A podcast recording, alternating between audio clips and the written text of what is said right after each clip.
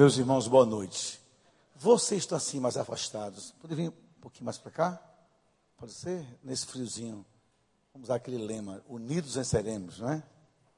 Obrigado. Só para ficar mais. Até o frio fica menor. Isso, obrigado.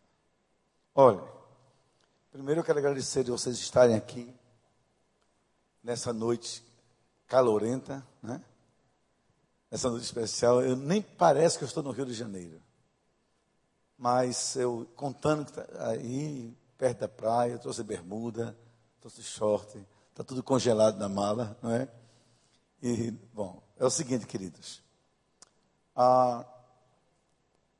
Ser líder é um grande privilégio, mas também se paga um preço muito alto. Concordam? E na vida secular acontece esse princípio espiritual também. Aqui muito lhe é dado, muito, se lhe é, muito lhe é cobrado. Então eu quero trabalhar com vocês, que já são líderes e são muito bem preparados, sobre alguns itens que têm a ver com motivação. Só que aqui motivação, para mim, não está ligado assim a trabalhar em si, mobilizar. Está mais ligado assim à inspiração, a caráter, ao líder que inspira vidas, por isso inspira serviços. Esse essa ministração eu preparei para um grupo de pastores na semana passada em Goiânia, Goiás, e trouxe a pedido do pastor Vander para estar com vocês, tá bom? Então vamos lá. A primeira coisa, esque, esqueci que aqui, gente, é isso aqui. Ok. Bom, algumas características de um líder que motiva. A primeira delas é um líder que inspira confiança. Diga comigo, inspira confiança. Por que isso? Porque hoje em dia, e vocês escutam muito falar em pregações, o pastor Wander trabalha muito isso também, com outras lideranças no Brasil, de que isso não é novidade minha, nem tô, não estou é, criando, estou pegando o que nós ouvimos.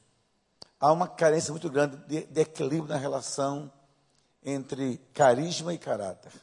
É? Então, hoje, Confiança é algo tão, tão especial, tão sagrado, que a gente que é evangélico, que trabalha com igreja, está sempre lidando com isso, como que está garipando ouro em serra, escassez já de ouro. Confiança.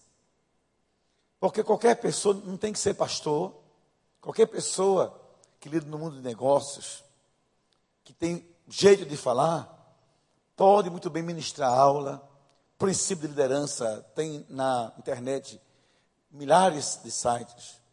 Mas hoje o que inspira a gente é quem também nos faz confiar nele.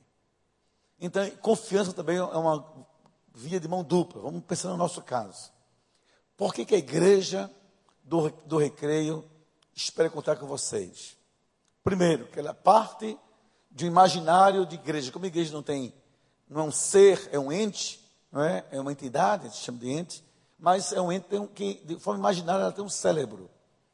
A igreja espera confiar em vocês, que vocês façam o que ela espera que deve ser feito. Isto é, a igreja, quando vocês são líderes, ela olha assim e diz assim, aquele merece, a gente pode ouvir, vai dar conta, é fiel, enfim.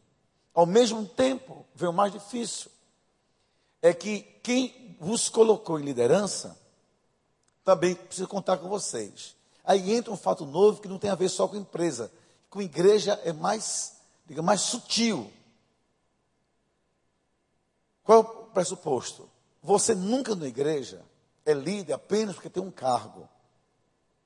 Que é esposo de uma líder ou é esposo de uma líder. E esposa de um líder. Você nunca é isso. Sobretudo, você tem que honrar a confiança de quem lhe deu esse espaço, de quem lhe abriu esse espaço. E numa igreja, essa confiança última, fundamental, é ser o pastor da igreja. Veja bem, eu tenho na minha igreja uma escola de líderes. Ah, não, não coloquei no site, vocês podem ver depois. Toda segunda-feira, mais ou menos uns 220 líderes nos reunimos toda segunda-feira. Trabalhar princípios. Nós temos um jeito parecido de trabalhar como igreja cada um do seu jeito. Por exemplo, eu tenho pastorais, são 15 pastorais, se chama de áreas pastorais. Essas áreas pastorais, elas são, elas são dirigidas por casais da igreja, que chamamos de pastores leigos. Na nossa igreja, geralmente, a gente nunca quer o marido ou a esposa, geralmente o casal, queremos o casal. Mas nem sempre, mas no geral. Essas 15 pessoas compõem o conselho de obreiros da igreja. E comigo, com os cinco do nosso pesca de propósitos e os 14 pastores, que nós elaboramos, nós decidimos, nós, digamos, vivemos o pulmão da PIB de João Pessoa.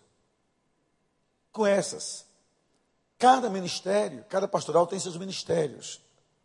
Atualmente, são 53 funcionando. Como cada um ministério tem líder e vice-líder, quando você reúne os ministérios, as pastorais, você sempre tem mais de 200 pessoas.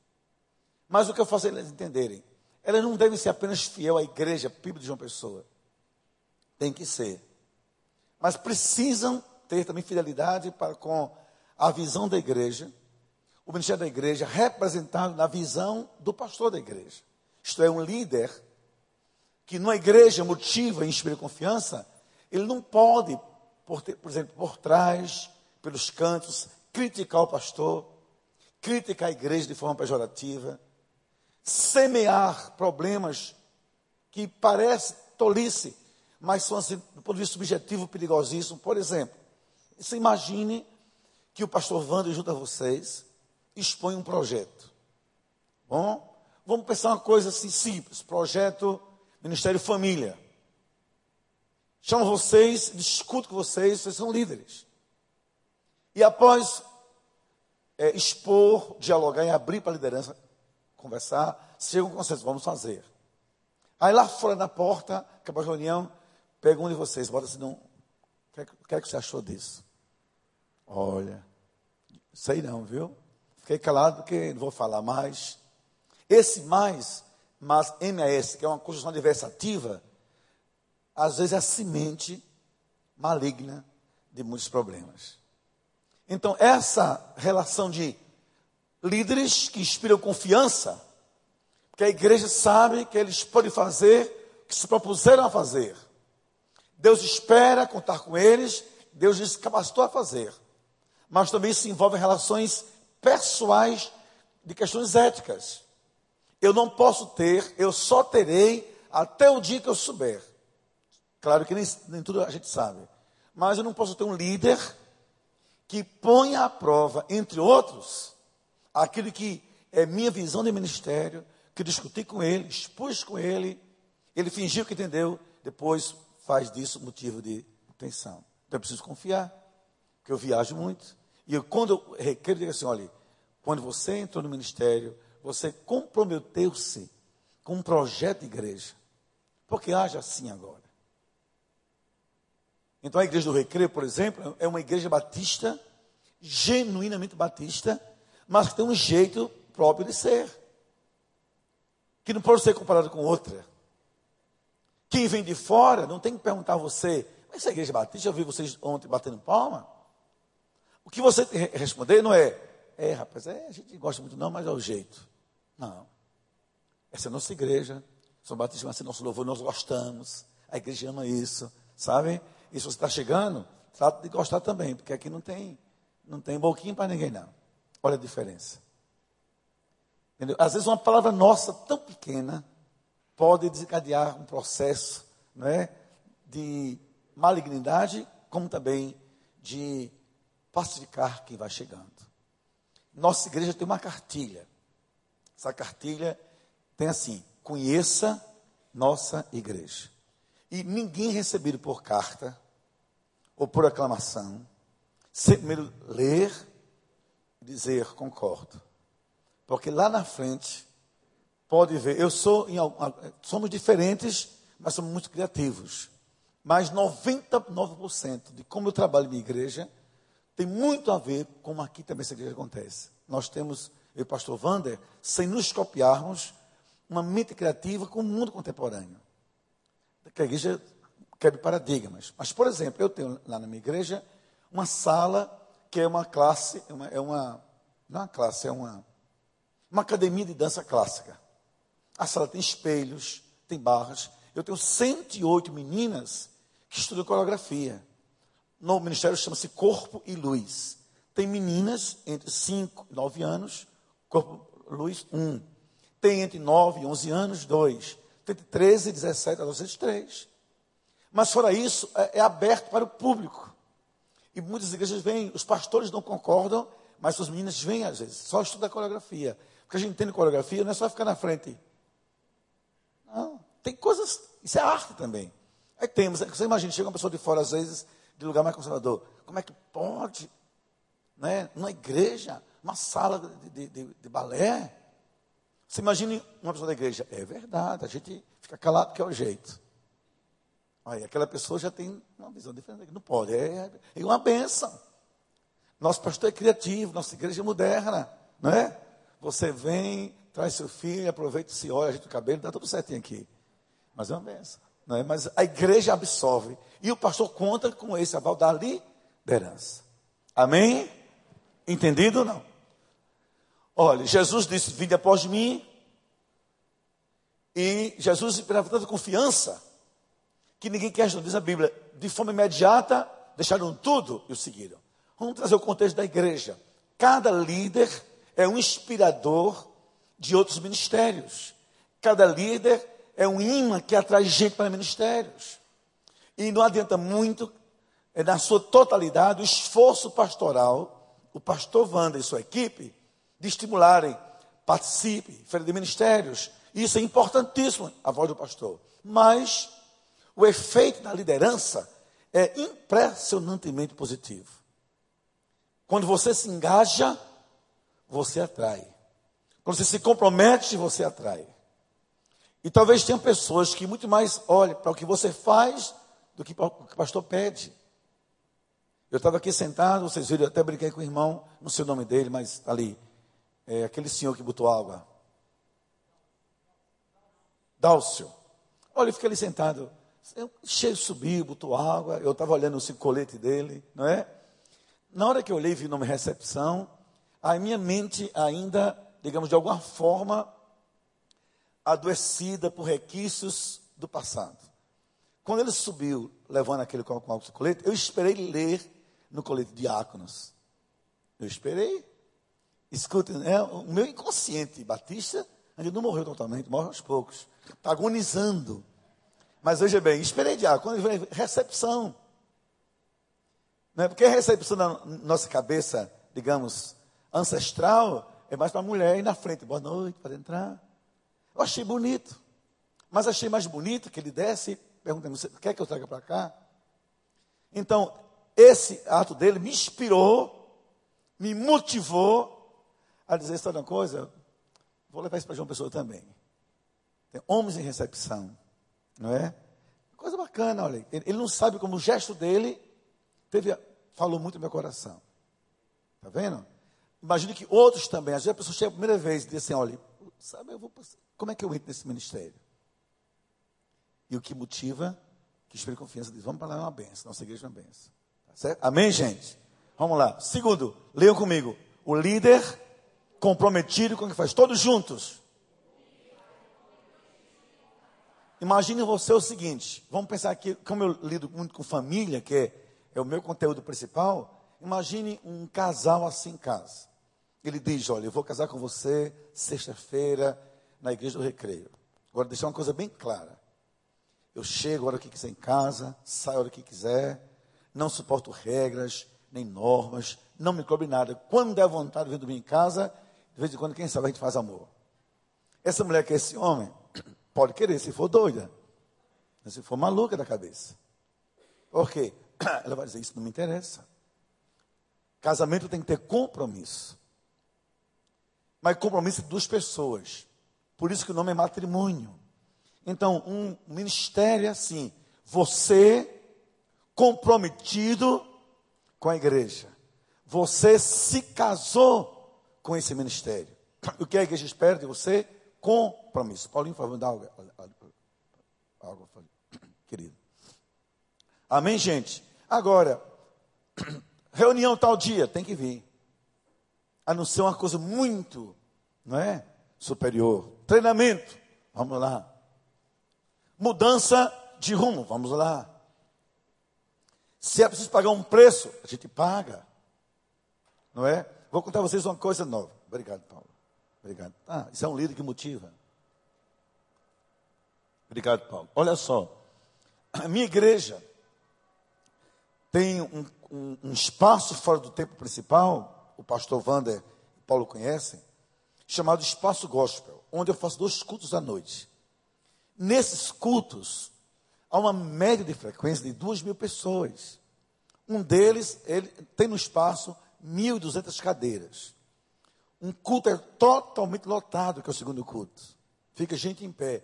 Então a gente criou o segundo culto, o primeiro que é de, é, é de 5 da tarde. Está a metade. Então eu precisei de estacionamento. Eu tenho cento, perdoe, 185 vagas disponíveis. Começaram a ficar pequenas. Fizemos um, uma, um layout, mudamos tal. Então, homens da igreja, empresários da igreja, criaram um ministério, então, de estacionamento. Usa o colete, né? Do, a gente chama na Pessoa da ST Trans, todo luminoso, clones, lanternas e apito. Agora, o que é bonito, eles chegam cedo, tem dia que chove, tem lama. Tem dia que chove, que eles saem todo, todo molhados e também sujos. E às vezes um pregador de fora, eles dizem, eu queria estar lá ouvindo, mas eu assumi isso aqui. Resultado, quando chega um visitante, uma pessoa numa cidade grande como o Rio, uma cidade de porte médio, tem um milhão de habitantes, mas é uma cidade grande para o Nordeste.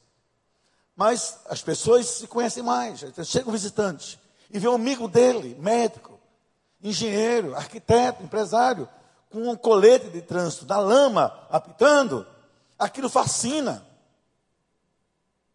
E diz: está ganhando quanto, fulano, para isso? Que eu lhe conheço, você é empresário. Nada, é por amor. E o compromisso com chuva e sol, com lama e sem lama, passa a ser uma inspiração uma motivação para quem quer fazer. Mas ou tem compromisso ou não vale a pena. Não esta igreja, que essa igreja é muito saudável, mas muitos pastores reclamam isso. E as igrejas. Pessoas que se empolgam, se engajam em ministérios, mas depois lhes falta compromisso. Colocam entre compromisso conveniências suas, conveniência às vezes sai da frente. Tem que ter compromisso. Porque assim era Jesus Cristo, não é? Olha que, que ele disse: A minha comida e a minha bebida é fazer a vontade daquele que me enviou. E acabou. Isto é, não adianta querer que eu troque de mesa, querer que eu troque de rumo. Esse é meu compromisso. Não é? a, gente, a gente que é evangélico, não é? domingo, não adianta o sol aqui no Rio estar tá bonito. Igreja. Adianta a Globo fazer um apelo, dia sol, igreja. Não é? Não adianta, de noite, igreja. Na igreja, às vezes, a gente nem entra para o culto, ministério. E você assumir isso como vida é uma benção. Amém, queridos? Terceiro, vamos lá, leiam alto. Olha, o que quer dizer isso? Quem não sabe o que vai fazer, ou não faz o que tem que fazer, ou às vezes faz e atrapalha os outros. Objetivos. E aí, ministério é, essa rede de ministérios tem essa benção. Olha, eu tenho um ministério chamado recepção. O que é que eu vou fazer? Isso, chegar na igreja, pegar meu colete e trabalhar na recepção. Eu sei o que tem que fazer. Meu ministério é oração. Meu ministério é coreografia, é louvor, seja o que for. Agora, quando você sabe o que tem que fazer, não tem, não tem dificuldade. Você estava ontem, eu sou muito observador, muito. É um defeito meu.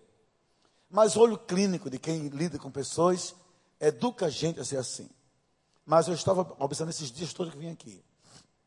Todo dia que eu precisei, quem está no data show tinha a pessoa certa, já sabe o que tem que fazer, não tive nenhum problema.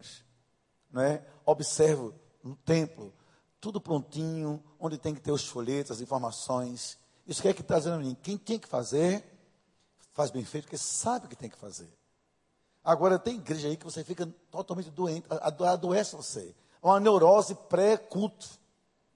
Quase uma neurose pré-menstrual. Só que é pré-cultual essa neurose. Todo mundo, gente, e aí, vai para onde? Vai para onde? Quer fazer? Pelo amor de Deus. Tu quebra meu galho? Quebra meu galho, como, como vai? Pega esse colete e fica ali balançando a mão. Tu ora por mim, eu estou escalado para oração, mas não posso. Que loucura é essa? Não é? Ou, o que, é que eu vou fazer? E tem gente que acha que se sente bem fazendo muitas coisas. Se tem uma coisa que não funciona a contento, é um ser humano multiuso. Porque você tem que escolher o que tem que fazer para fazer bem feito. Não é? Nós, pastores, tivemos tempo, eu me lembro, como se fosse hoje. Eu sou muito mais velho que o pastor Wanda, embora tenha mais cabelo, mas isso é outro assunto. A gente fala depois sobre essas coisas. Veja bem, mas nos anos 90, quando eu vim aqui em Itacuruçá, aí eu vim aqui conhecer a Igreja do Recreio, não, porque eu, na época eu não tinha nenhum contato com o pastor Wander. Mas a minha preocupação era que aqui tinha uma capela. E eu queria conhecer essa capela para levar para João Pessoa, como de fato levei. E eu cheguei aqui naquele tempo, isso aqui era muito diferente. Aí quando eu conheci o pastor Wander no início do ministério. Mas o que havia? Havia uma consciência, eu vou ficar aqui. Isso aqui vai crescer. Aqui você é pastor. Ele diz a mim hoje, que quando começou, tinham 24 pessoas. E só chegou onde chegou, porque tem uma clareza. Quero ser pastor nessa área. Aqui vai ser o meu ministério. No início, nem energia elétrica tinha. Mas antes da energia, tinha a clareza. Então a gente nunca pode esperar o material sem que antes, não é, aquilo que é o intelectual, subjetivo, espiritual, esteja dentro da gente. Então a clareza fez com que vou ficar, isso vai acontecer. E evita. E no início a gente faz muitas coisas. Até vocês terem ideia, durante meus primeiros cinco anos na igreja, eu é que tocava violão na igreja, nos cultos de, de semana. Até que apareceu alguém se converteu, também toca violão, então tomo violão, eu não nasci para tocar violão. Qual é o meu ministério? Hoje, depois de 30 anos, já uns 10 anos eu tenho uma clareza, eu trabalho com família, trabalho com cura interior, cura da alma e com liderança. Esse é meu foco. E os outros, alguém vai fazendo por mim. Ok? Combinado, gente? Vamos lá. Quarto, digam comigo juntos. Vamos ler juntos. É um líder. Outra coisa, vamos dizer mais uma vez. É um líder que sabe compartilhar a visão. Isto é, a visão compartilhada é visão amplificada, ampliada. É visão que se expande. Tudo isso aqui vai acontecendo porque a igreja tem um líder maior, o pastor, que leva para a igreja sua visão. Mas essa visão transmitida pela liderança, ela vai tendo formas e dimensões, às vezes, imensuráveis. Porque há papos em casa, há conversas na mesa, há conversas na cama, no ônibus, no refeitório, no banco da igreja, que tem um efeito muito maior que no púlpito. Olha, gente, é assim nosso ministério. É assim que a gente vai fazer. É assim que a gente vai chegar. Esse é o nosso sonho. E uma conversa dois a três tem um efeito muito grande. Agora, olha a diferença. Gente, eu estou entrando. Agora, não me pergunte, que eu não tenho nenhuma ideia ainda. Estou pela fé. Pela fé, já comprei isso. Mas o que é que vai ser esse ministério? Não sei ainda. Você, quando você comunica um não sei, você nem comunica nada e ainda transmite dúvida e insegurança. Você diz, então eu vou esperar que você alguma coisa. A visão é fundamental. Então a gente reproduz isso entre liderança. Então, como nós temos lá a nossa escola de líderes, isso é uma das funções básicas da liderança. Vocês são semeadores de visão. Vocês são caixas de som da igreja. Vocês são nossos microfones, falem. E muitas vezes alguém chega e diz: Olha, eu queria estar tá, em tal ministério. Mas por quê? Porque Fulano vai começar comigo. Ah, nós temos. É, inclusive, eu fiz isso, Wander, antes de chegar aqui, a semana antes. Né? Nós temos um ministério chamado Seiva. Seiva, S-E-I-V-A. Quer dizer, Seminário do Espírito e da Vida Abundante. Nosso Seiva tem três objetivos. Número um, cura da alma. Segundo, é, não vou dizer cura, mas tratamento espiritual para que se converte e vem de ninhos estranhos religiosos. E terceiro, é fazer o curso na igreja de dons, ministérios, e quando sai de lá, já sai sabendo qual é o seu dom, e alocado para o ministério. Então, quando há um batismo, eu só batizo duas vezes por ano, sempre em maio e em setembro, outubro, dependendo da data. Porque as pessoas se batizam, ato contínuo, fazem o seiva. Fazendo seiva, elas são, são orientadas sobre essas coisas. Depois, então, vem um treinamento para o que vai fazer. Então, e nossos, nossos eh, monitores do Seiva, os colaboradores, que a gente chama de facilitadores, eles sabem aplicar o curso de dons, não é? o curso sobre ministérios, e ali vai. E muitas vezes eu escuto assim, no, por que você escolheu o ministério, digamos, de oração e intercessão? Fiquei conversando com fulano da, da igreja, não é? Empolgado com eu via, a, sabe a vida dele ou dela, ela me estimulou a vir para o Seiva. No Seiva eu descobri que esse é meu ministério. Sempre alguém que chamou, alguém que inspirou, que motivou. Não pode depender só do púlpito. Nós somos reprodutores da visão do púlpito. E no, bom, no sentido bonito da palavra, nós somos clones da visão da igreja. Nós somos reprodutores da visão do pastor da igreja, do ministério da igreja, se diz o nome mais adequado. Os auxiliares, eles, a mesma coisa, é a nossa visão, é a nossa igreja, nosso pastor. Fechamos agora, vamos explicar isso à igreja. E nós também uns dos outros. É assim que nós fazemos. Nós fazemos. Vamos lá. Levantai vossos olhos e vede, e vede o que os campos brancos para a ceifa. Toda igreja, inclusive essa, por mais que faça, por mais que tenha gente, por mais que se expanda, carece de gente sempre mais. Não é verdade, pastor? E é você que diz, não, gente, olha, eu vim aqui na igreja do recreio, não fiquei, porque tanta gente trabalhando, então eu vou procurar uma igreja onde eu vou ser mais útil.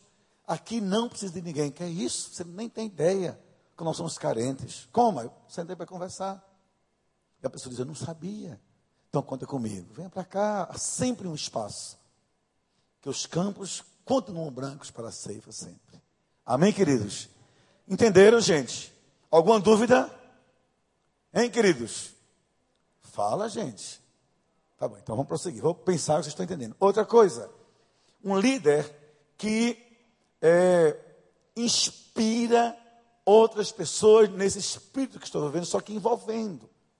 Porque inspirar e envolver são diferentes. O que é inspirar? Inspirar é despertar no outro aquilo que está vivo na gente, como um começo não é, de uma caminhada, a partir daquele modelo, daquele paradigma. Isso é inspirar. O que é envolver? Envolver é trazer para perto, é botar a mão no ombro. Eles aí vão conversar com o meu líder, vão falar com o meu pastor, vou lhe apresentar o pastor seja ele qual for, sabe, vamos a uma reunião, eu lhe dou material, leia isso. Então, quando um líder que motiva, ele também envolve outros. No sentido assim metafórico, é o que sabe abraçar, botar a mão no ombro e trazer para perto de si. Chega junto, sempre, sempre, sempre. Envolver. Então, porque senão, queridos, o que vai acontecer? A gente pode até inspirar, mas há pessoas que não sabem como chegar sequer perto da gente. Vou lhes dar um testemunho sobre isso a semana passada aqui no Rio de Janeiro. O pastor Vânia estava nos Estados Unidos, acho que foi semana tão retrasada. Eu vim aqui pregar em uma igreja. Isso anunciado na rádio Melodia. Então, um jovem pastor, que nunca vi na minha vida, ouviu, tal dia vai estar aqui o pastor Estevão de João Pessoa. Ele pega, descobre, não sei como, o meu e-mail, me manda um e-mail na véspera de eu viajar. Diz assim, pastor Estevão, meu nome é Bruno, sou pastor da igreja congregacional aqui da Barra. Eu nem sabia que tinha essa igreja aqui na Barra. Mas é uma, uma, uma igreja, uma congregacional meio assim, meio falsier, meio, meio híbrida, novinha. Aí ele diz assim, olha, estou sabendo que o senhor vem para cá. O senhor não me conhece mas o Senhor inspirou muito a minha vida.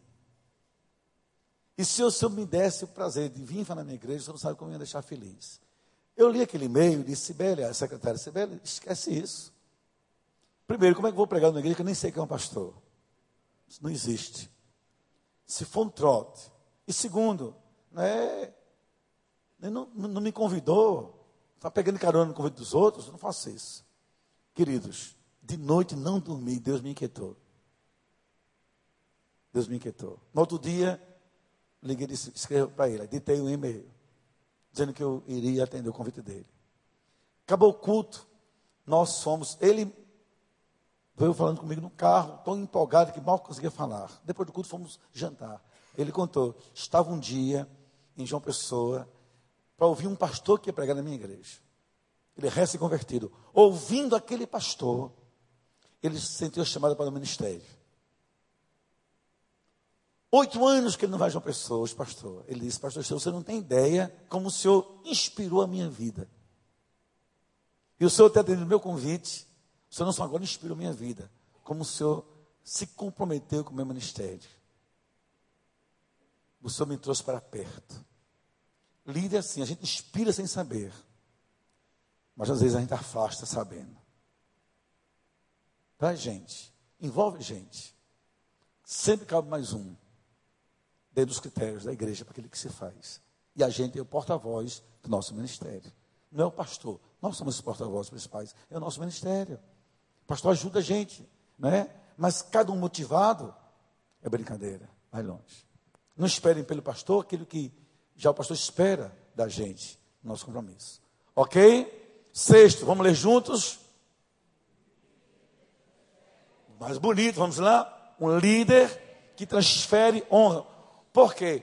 Porque a mente humana, eu e você, nós somos naturalmente, não estou dizendo que você é assim. Todo mundo, toda regra comporta exceção. Eu parto sempre desse pressuposto, nós somos exceções. Mas a mente humana, naturalmente, naturalmente, ela é vaidosa.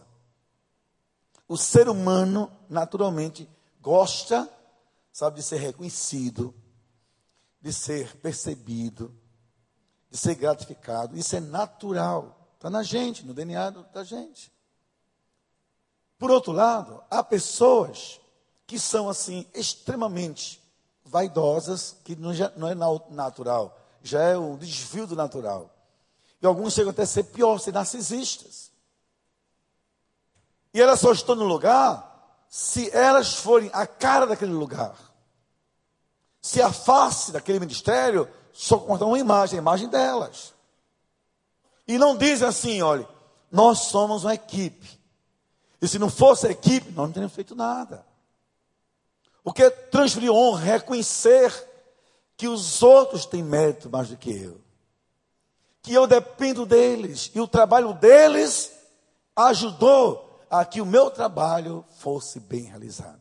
Não por mim, mas por causa deles. Entendeu?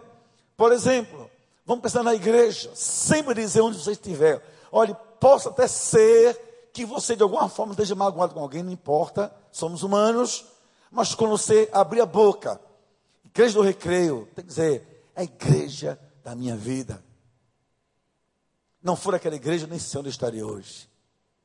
Não é? O seu líder de ministério é o homem que Deus usou para abençoar a minha vida. Seu pastor, é uma bênção na minha vida. E as pessoas que estão com você, ah, se não fosse elas, eu não sei o que seria da minha vida. Você está mostrando que não é um ego centrado para ser cultuado mas é uma consciência da interdependência. Mas não é só isso, que isso talvez seria ser meio um caminho, ponto e vírgula. É que nessa interdependência eu reconheço o valor dos outros acima do meu próprio valor. Que eu só transfiro honra quando eu reconheço que aquilo eu não tenho, mas ele agregou à minha vida. Isso é fundamental. Então, vamos lá. Dificilmente eu chegaria onde cheguei não fosse a minha família na igreja. Eu tenho 17 sobrinhos na igreja. Você imagina se eu tivesse sobrinhos desviados, alcoólatras, perturbadores. Meus filhos bênção na igreja. Mas por que eu tenho filhos bênção? Porque tenho esposa que ajudou nisso. Então eu digo assim sempre à igreja, eu não seria, eu não cheguei, não cheguei, não fosse a minha mulher. Segurou muitas vezes a barra comigo, orando por mim, dizendo, não desista. Então, irmãos, eu sou pastor, mas eu não escreveria meu ministério sem ela. Agora eu tenho 14 pastores auxiliares. Faz uma equipe. Eu digo, olha, eu não viajaria se não fosse eles. Eles fazem o que eu não tenho mais sequer tempo de fazer. Então é evangelismo que alguém organizou isso. Honra a um congresso que alguém assumiu. Honra. Ah, sabe, eu estava contando com o pastor Paulo. Nós temos um trabalho de homens, nosso ministério de homens. Eu fiquei feliz que vi no boletim aqui, trabalho de homens, já o primeiro em retiro. Fiquei feliz, Wander. Lá chama-se Homens de Honra. Há quatro anos eu fui pregar na igreja do Nazareno, em Campinas. Igreja de mais de seis mil membros. Quando fui falar para homens, acostumado com o meio batista, quase tenho um infarto. Tinha uns dois mil homens na igreja. Aí eu venho falar para eles e Deus fala para mim. Como é que você fala para um ministério? Abençoa homens em Campinas e não tem isso também em João Pessoa. É só começar. Aí eu comecei em João Pessoa, juntei todo mundo. E eu disse: esse ministério começou no meu coração, uma inquietação de Deus em Campinas. Então aquela igreja me chamou para pregar. E não sabe, me inspirou a algo novo. Então, dei o nome, sabe, a, a, deu crédito a eles. Honra. E agora eles têm vários grupos. Um grupo chama-se Anjos da Noite. Você pega homens da igreja, saem de madrugada. Tem, foi uma coisa tão forte que a igreja comprou aquele carro, uma doblô para eles. Juntando nas esquinas mendigos, drogados, bota numa casa para dar banho, remédio, cobertor e de manhã um café pequeno, um café da manhã. Eu nunca fui nessa madrugada com eles.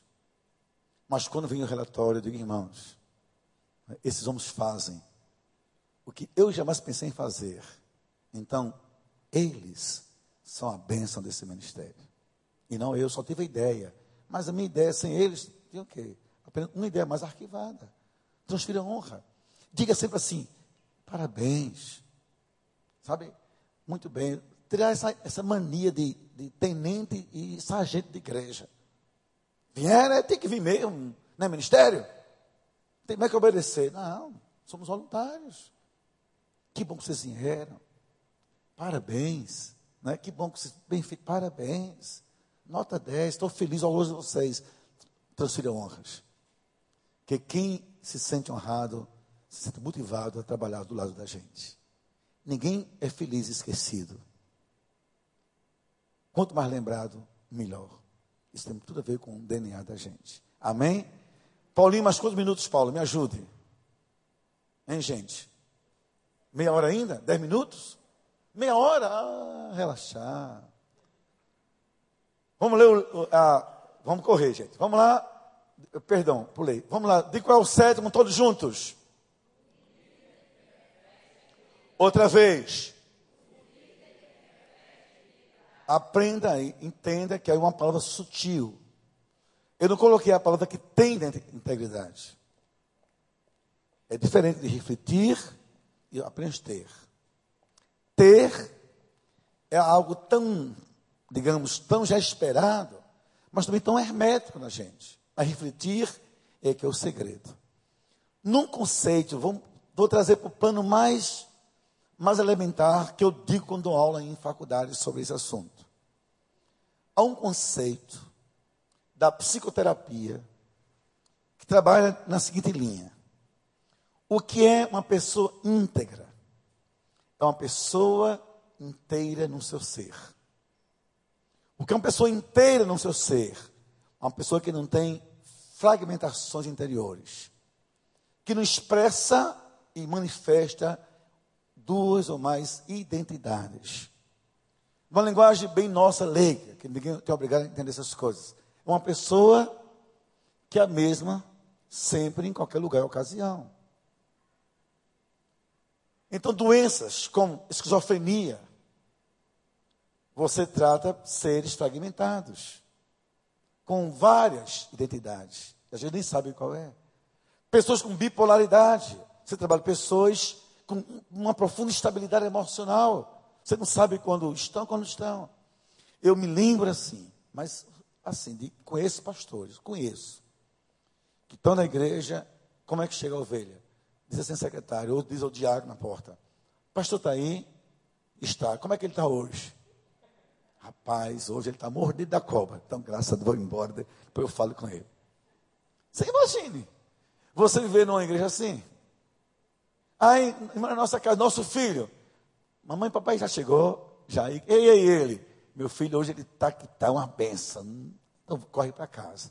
Agora nem venha que o homem está, é um dragão cuspindo fogo. Você imagina uma pessoa ouvir também sobre a gente. Então, ao ter integridade, você inspira o quê?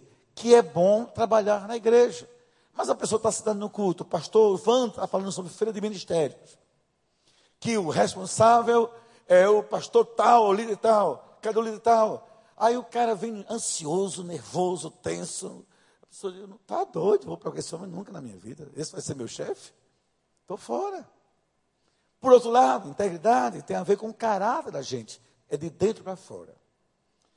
Todos nós, agora vou me colocar como vou colocar no lugar de vocês. Queremos pastores íntegros.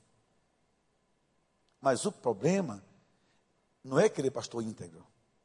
O problema é se também nós somos íntegros ao ponto de exigirmos isso. Esse é, é o problema. Queremos no púlpito pessoas que não têm falhas, mas não nos perguntamos, e nossas falhas? Como é que a gente lida com elas? Então, integridade tem a ver isso, de você ser confiável, sabe? Ter um comportamento irrepreensível e que inspire estabilidade nos outros. Né? Aprendi na minha casa. Nessa casa não se fala de pastor e nem de igreja. Agora imagine nós líderes. Aí vem um cara aí de fora, igreja batista, sei que é lá do Rio de Janeiro. Igreja batista do fogo assado. Nem sei se pode assar fogo, estou só para o seu nome. Aí vem aqui falar mal da igreja do recreio. Ah, porque aquela igreja só tem gente rica, gente snob, gente Na hora, não fale mal da minha igreja. Eu sou de lá. Briga pela igreja. Briga pelos pastores. Briga pelo ministério. Sabe, dizer, olha, eu aqui, você não, não se atreva. Não se atreva. Ainda que às vezes você perceba que há defeitos serem consertados, mas uma coisa é você consertar no seu ministério. Outra coisa é expor a igreja a fragmentações de identidade. Porque se você se cala, você consente. Não pode. Também tem a ver com o seu caráter. Eu, meus pastores são a graça. Nem todo dia, pastor Wanda sabe disso, qualquer pastor aqui. Joel também sabe disso. Nem todo dia que tem dinheiro para dar oferta. Gente, no, no, domingo eu tenho cinco cultos. Como é que eu vou dar cinco vezes oferta? Ah, o que é que eu digo aos pastores? Nós somos 14, geralmente fica na frente. Olha, quando anunciar o ofertório, vocês são primeiro aí à frente. Mas, pastor Estevão, e nem todo dia você pega o envelope e bota em cima um real, mas vai para frente. Fala o seguinte: você não tem vários cultos? Pegue cinco reais, toque nota, cinco notas de um, mas cada culto leve um real mais leve.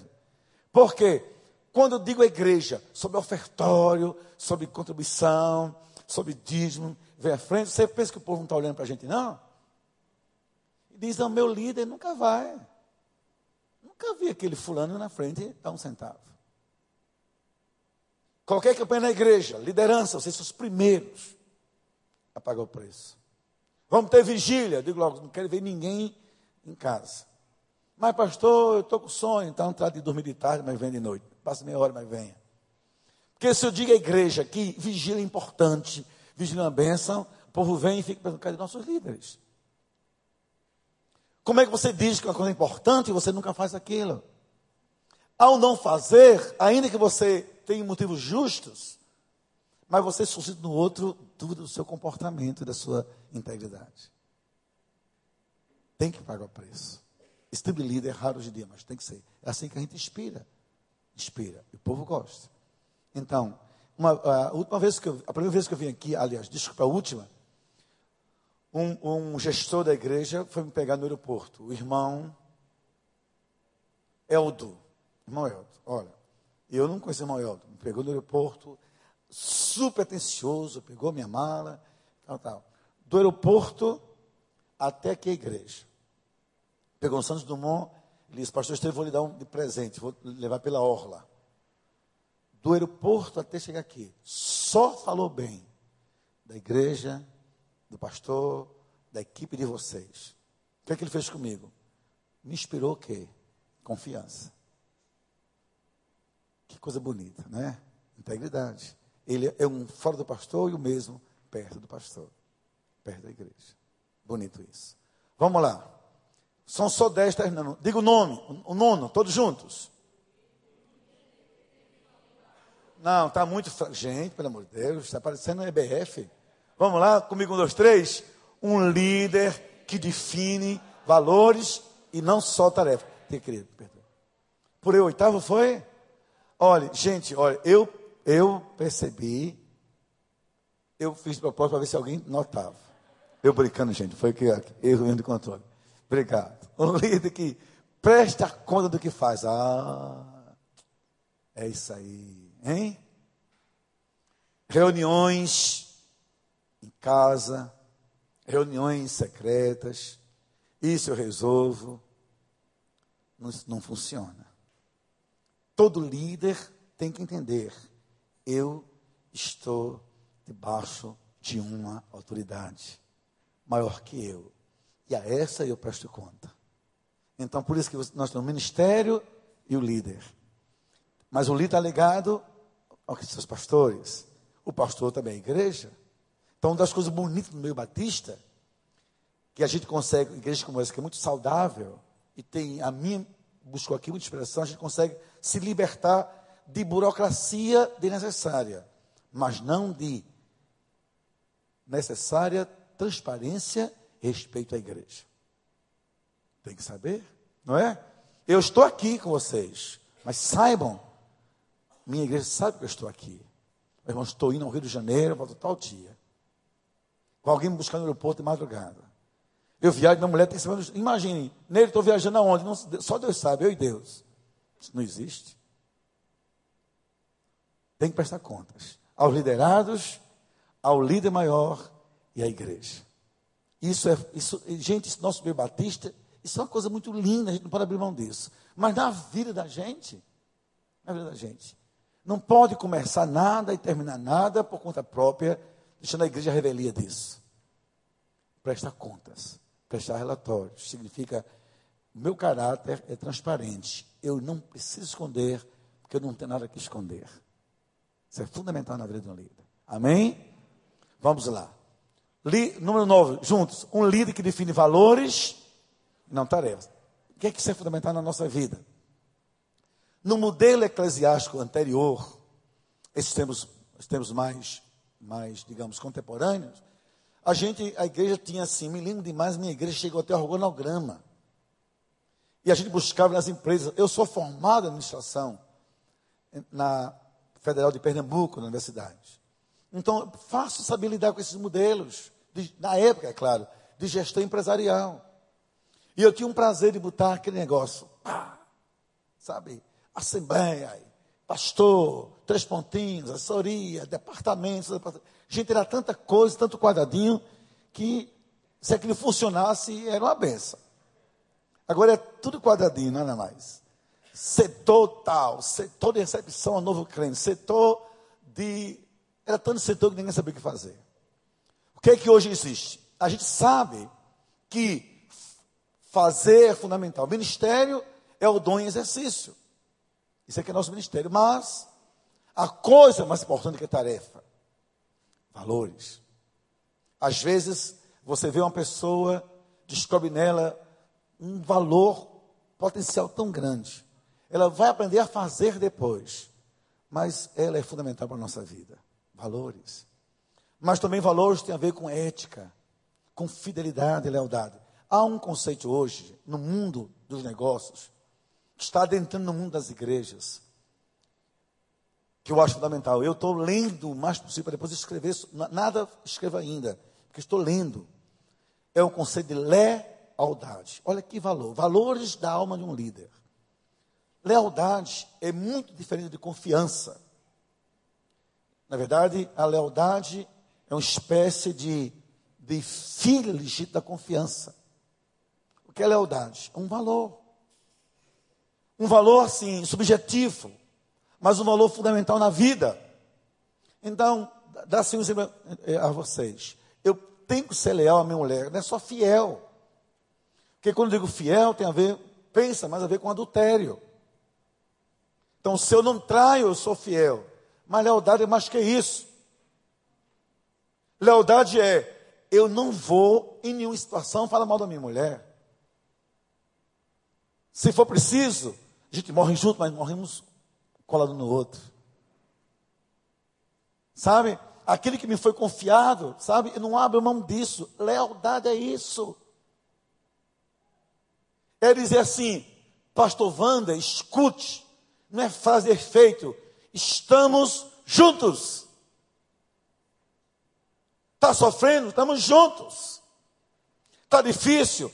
Estamos juntos para resolver. Está chorando? Temos lenços. É a nossa igreja, estamos juntos. Isso é lealdade. Não é cair fora do barco quando o barco começa a afundar. Não é ver um problema e dizer, estou fora. Então eu tenho que dizer, minha esposa, meus filhos, minha família, e acabou. Não tem como pensar diferente.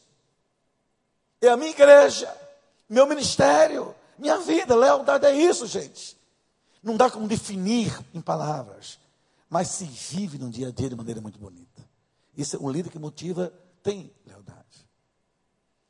Todos nós pastores, eu não, não, não perguntei ao pastor Vânia sobre isso, nem vou citar o nome dele, digo o meu caso.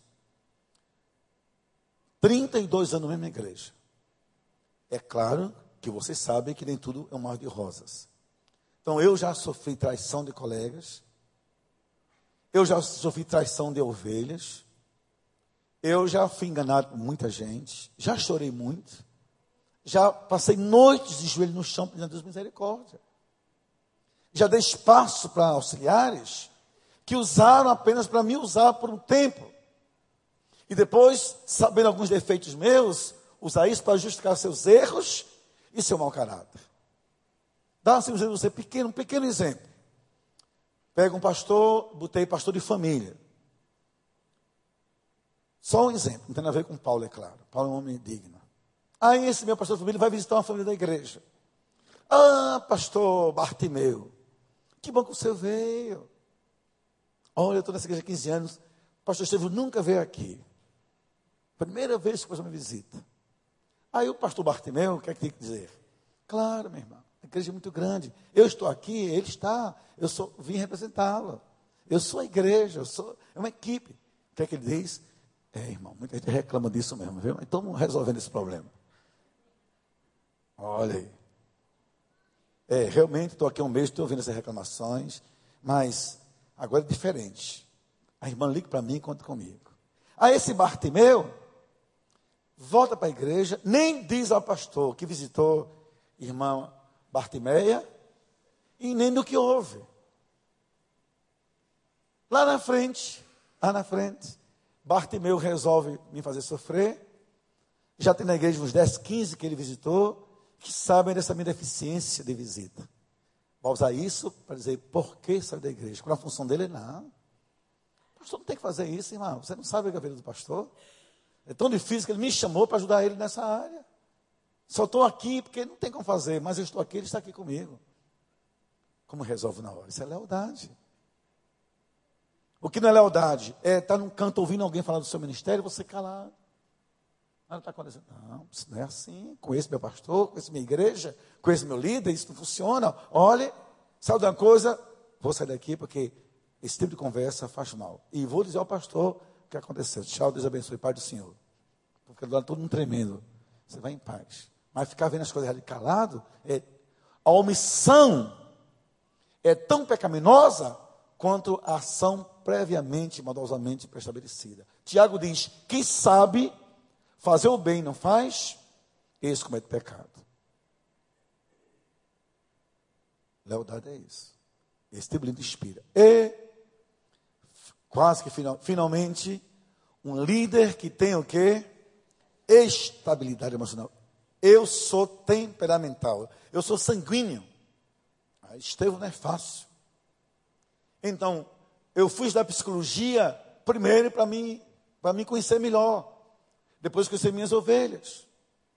O que eu aprendi na vida?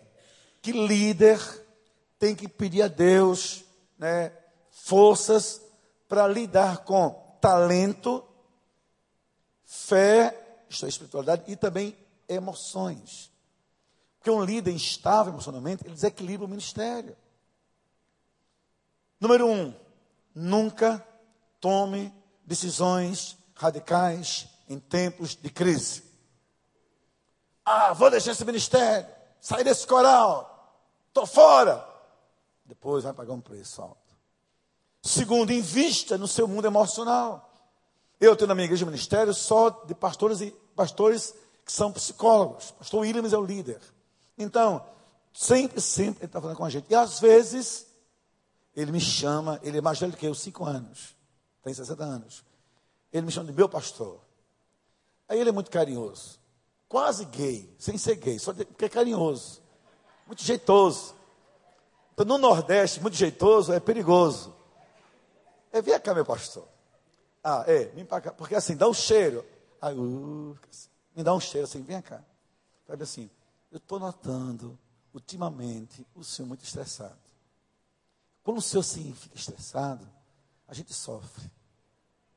De seus olhos não tem brilho. Você não tem, pastor, você não tem ideia de quanto o senhor é importante para a gente. Agora, meu querido, quando você está estressado, a gente sofre muito mais. Então, deixa eu dar uma ajuda. Vamos conversar comigo, não é? Ou cancela essa reunião. Esse, no início, esse homem passou a ser uma espécie né, da soma que me perseguia. Então eu rejeitava. Quando eu vim na igreja, lá vem Freud. E aqui há terapeutas melhores que eu. Todo terapeuta de verdade aqui tem, sabe, se apavora com o fantasma de Freud. Porque Freud sabe que a gente é. E eu aprendi negócio da vida. A gente não suporta as pessoas que têm nossos defeitos. Então, olhar para mim, estou fora. Até eu disse uma coisa, Deus usa esse homem para me ajudar. Que líder tem que ter estabilidade emocional. Porque a gente está inspirando. E um ato nosso, um grito nosso, uma saída nossa, uma, missão, uma palavra nossa pode desestabilizar vidas. E vidas são preciosas para Deus. No bom sentido, gente, o líder tem que ter equilíbrio, não é? Olha, terminando com Jesus, vamos ler juntos esse texto. Pai, se queres, possa de mim esse caso. Então imagine isso numa assembleia da igreja pegando fogo. Eu entrego esse cargo. Imagine isso numa crise do ministério, o povo lhe acusando de uma coisa que você não fez. Eu entrego esse ministério. Ou imagine a pressão de você querer recursos e ouvir da igreja, não tem dinheiro, não tem dinheiro. Aí vocês têm de explodir. Aí lembra, Jesus tinha tudo para ali chutar o pau da barraca. Tudo. Estava tão estressado que diz a Bíblia, a gente crê que ele suou sangue somatizou a mais radical dor da vida. Ele disse, pai, respirou e disse, sabe de uma coisa, pai? Tenha de mim misericórdia, faça o que tu queres. Isso que vai me deixar feliz, e não o que eu quero, que eu quero estar o pau da barraca. Então nós somos líderes, terminando. É bom quando a gente chegar na igreja no domingo, todo mundo aprender a chegar nessa porta, ou nossas reuniões, fazer isso assim, botou o pé ali. Pai, me relaxa, pai. Que vai estar muita gente olhando para mim eu quero inspirar hoje à noite. E mostrar que vale a pena fazer o que estou fazendo para a glória do Senhor. Amém? Obrigado e Deus abençoe a todos.